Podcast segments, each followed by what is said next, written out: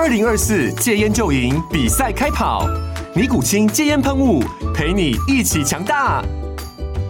戒烟不容易，单靠意志力戒烟的人，时常无法克服戒断症状而失败。尼古清戒烟喷雾将是你的神队友，简单一喷，药品急速释放，立即缓解七大戒断症状，不限场合提高戒烟成功率。除了尼古清神队友，你还可以寻求专业医疗人员协助，一起迈向戒烟成功之路。尼古清戒烟喷雾，用科学方法戒烟，请咨询全台各大药局及戒烟门诊。本广告由尼古清戒烟喷雾、卫部药书字第零二七八三五号提供。嘉安嘉护股份有限公司，台北市中山区民生东路三段二号十楼，北市卫药广字第一一三零三零一九零号。尼古清戒烟喷雾，相伴每个新开始。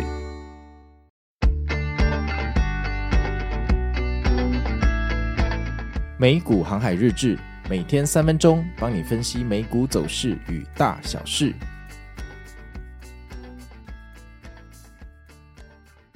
大家好，我是美股航海王哦。那今天是礼拜二，我们来聊一下昨天七月十七号周一美股的盘势哦。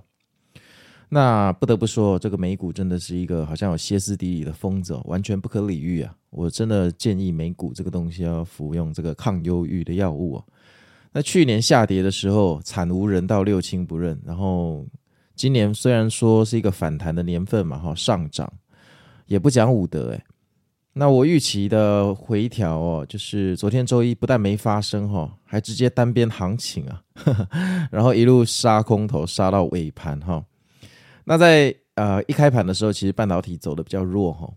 那后来半导体大概在十点出头的时候就开始呃触底反弹，然后就一路带着纳斯达克往上攻哈。那主要是英伟达跟台积电呢继续往上走。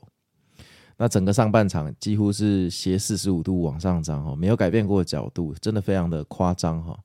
那当下我看盘大家都看傻了，因为我上周五我自己就卖飞了很多很好赚钱的股票。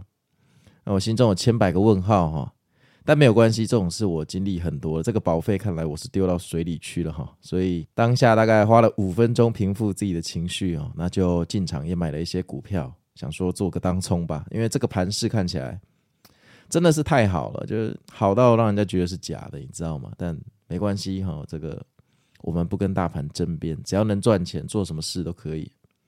那结果我还赚了七千美元呢，就是。